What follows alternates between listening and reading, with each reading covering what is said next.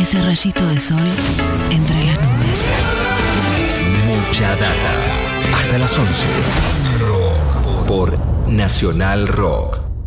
Yo llevo, llevo en mis oídos la más maravillosa música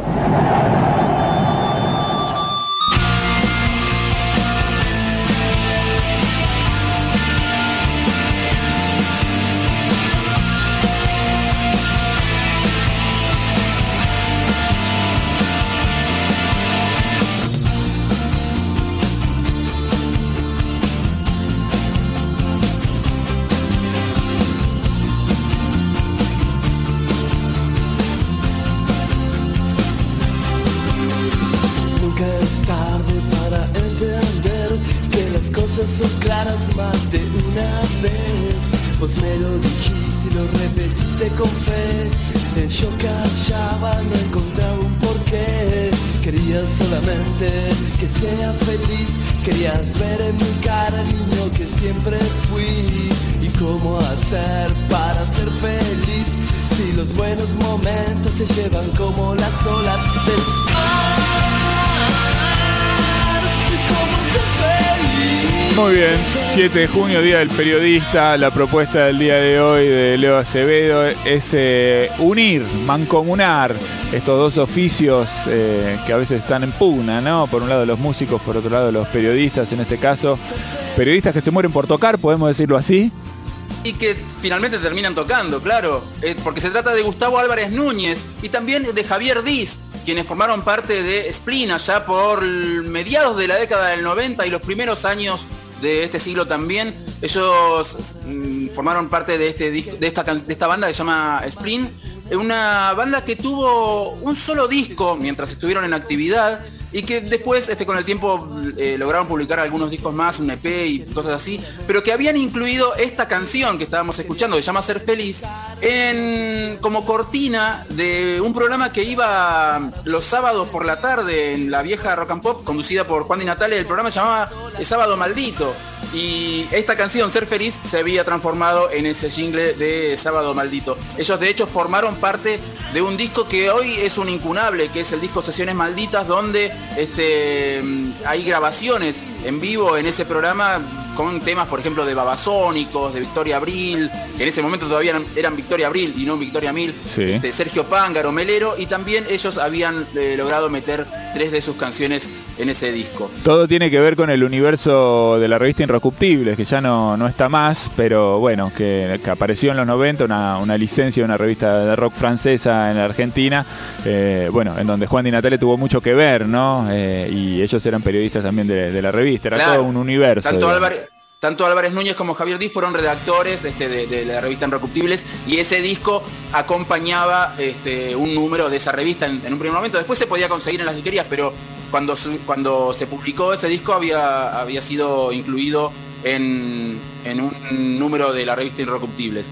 Eh, en el año 2000 ellos grabaron un EP que se llamaba Deriva, pero finalmente no lograron publicarlo y en el año este, 2002 dieron su último recital en vivo que fue abriendo para los babasónicos en una fecha en, en un local de Morón. Después, en el año 2008, volvieron a grabar un disco que se llamaba Fin, y ahí también, otra vez, este, los nombres de Daniel Melero, Babasónicos y demás, este, eh, se, vuelven a mencionar porque participan como este, invitados en ese disco, eh, junto con Adrián Pauletti y María Fernanda Aldana. Y ese disco tuvo su presentación en el año 2009 en una sola fecha. Hicieron una sola fecha de, regreso en, en Ultrabar, ahí cerca, de a la vuelta de la radio, digamos, donde presentaron este, este disco llamado Fin y lo presentaron de hecho con la publicación de un CD llamado Deriva Fin que reunía aquel EP inédito del año 2000 con este nuevo disco del año 2008. Una segunda banda formada por un periodista, aunque este periodista no está en actividad actualmente como periodista, pero sí como músico.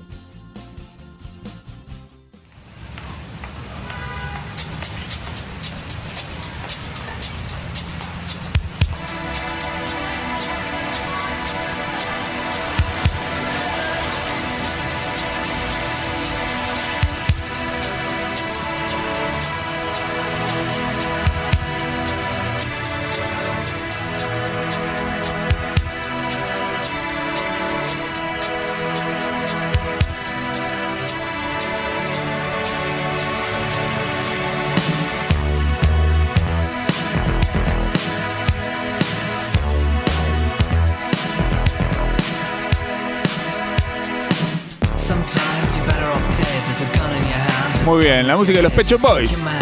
Sí, ¿sabía usted que Neil Tennant tenía un pasado como periodista? Qué mancha. Neil Tennant fue... ¿Cómo? Qué mancha. Sí, sí, esa mancha no se borra nunca más. Este, Neil Tennant fue durante muchos años previos a la formación de, de Pet Shop Boys y de hecho en los primeros años de la banda, en los primeros eh, días de la banda, Neil Tennant fue redactor y editor de la revista Smash Hit. Los- La Smash Hit es una revista de música británica pero que se dedica más a este un público adolescente, digamos, no es la NME, no es la New Musical Express, no es este, una revista este, especializada en, música, sino que es más bien una revista de, éxitos del momento. Y él se dedicaba a, editar ese, ese, semanario, porque es una revista semanal, y también hacía la edición del anuario, de- del, número especial de, de fin de año. Pero en el año este, 82, eh, mm, Neil Tennant tiene que ir a New York a hacerle una nota a The Police para el semanario Smash Hits. Y ahí conoce a un productor que él este, admiraba mucho que se llamaba Bobby Orlando, un productor de música disco, era Bobby Orlando. Y cuando se cruza con Bobby Orlando le, comenta que además de ser periodista tiene una banda con la que están haciendo sus primeros demos, le muestra el demo de Western Girls, esta canción que escuchamos como cortina, y Bobby Orlando decide producirles el primer disco a los Pet Shop Boys y ahí es ahí cuando este, Neil Tennant abandona su trabajo como editor de Smash Hits y se dedica exclusivamente a su carrera como músico al frente de los Pet Shop Boys. Para, antes de cerrar esta, esta columna de músicos periodistas, quiero mencionar eh, otros casos, como por ejemplo el de Mark Knopfler, cantante y guitarrista de Dire Straits, que fue durante muchos años redactor del Yorkshire Evening Post y de hecho este, también trabajó en el Chronicle de, de esa misma ciudad y una, curiosidad, la última noticia que redactó este, Dire Straits antes de abandonar su oficio de periodista fue la noticia de la muerte de Jimi Hendrix. El 18 de septiembre de 1970, este, el editor del Chronicle le dijo, che, murió un, músico, por ahí vos lo conocés, se llama Jimi Hendrix, ¿querés escribir algo? Bueno, dale. Este, y esa fue la última, la última noticia que redactó antes de ya dedicarse a la guitarra. Otros casos de periodistas músicos, bueno, ya lo mencionamos al comienzo del programa, Roberto Petinato, este, redactor y director en su momento del Expreso Imaginario, quien luego formaría parte de Sumo. Claudio Kleiman, este, líder de Claudio Kleiman y la banda de sonido. Este, Uki Goni, este, de los helicópteros, eh, allá por este, los años 80. Y también Nicolás Lantos, líder de dos bandas, Grupo Viesa y Parque Patricios. Para cerrar, otra banda liderada por un, por un periodista, en este caso Maxi Martina, quien además en error positivo este, tiene como integrante a Fabián Resaca, un conocido fotógrafo, Fotógrafo, de- claro. del mundo del rock. Este, no es periodista, pero bueno, está vinculado al oficio periodístico como, como, este, este, como fotógrafo. Este, Fabián Resaca toca la pandereta en Error Positivo, que esa es la banda que vamos a escuchar para cerrar esta columna.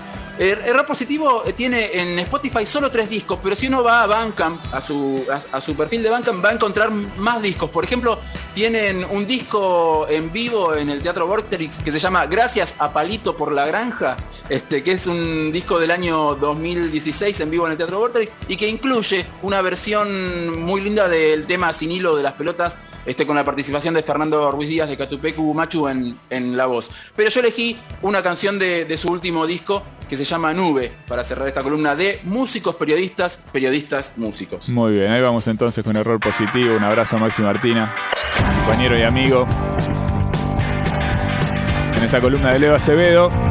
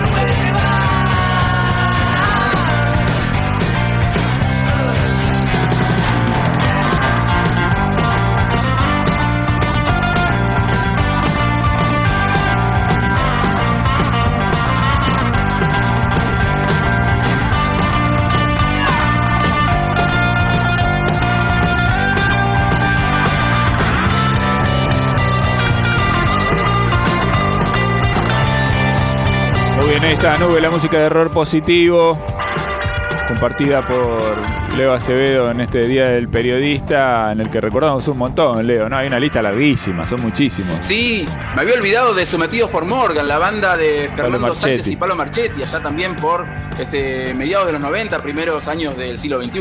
Sí, sí, y hay tantas más, si uno se pone a hurgar, mismo Segua, ¿no? La banda de Leo Acevedo, podríamos decir también, ¿no? Entre tantas sí, otras. sí, también podría ser, también sin, podría ser. sin duda, bueno, muy bien en este No, de hecho, de hecho elegí esta canción Nube porque una vez en una fecha que compartimos con Error Positivo y Parque Patricios, este, Maxi Martina me dedicó esta canción a mí, por eso elegí. Muy bien. Fue una fecha que, que había armado Nicolás Lantos de bandas con periodistas en su formación. Te lo permitimos hoy, en el Día del Periodista, como periodista que te hagas un auto homenaje me parece, me parece bien también. Bueno, acá Pues- estamos entonces, seguimos adelante de 10-13, esto es mucha data nacional rock.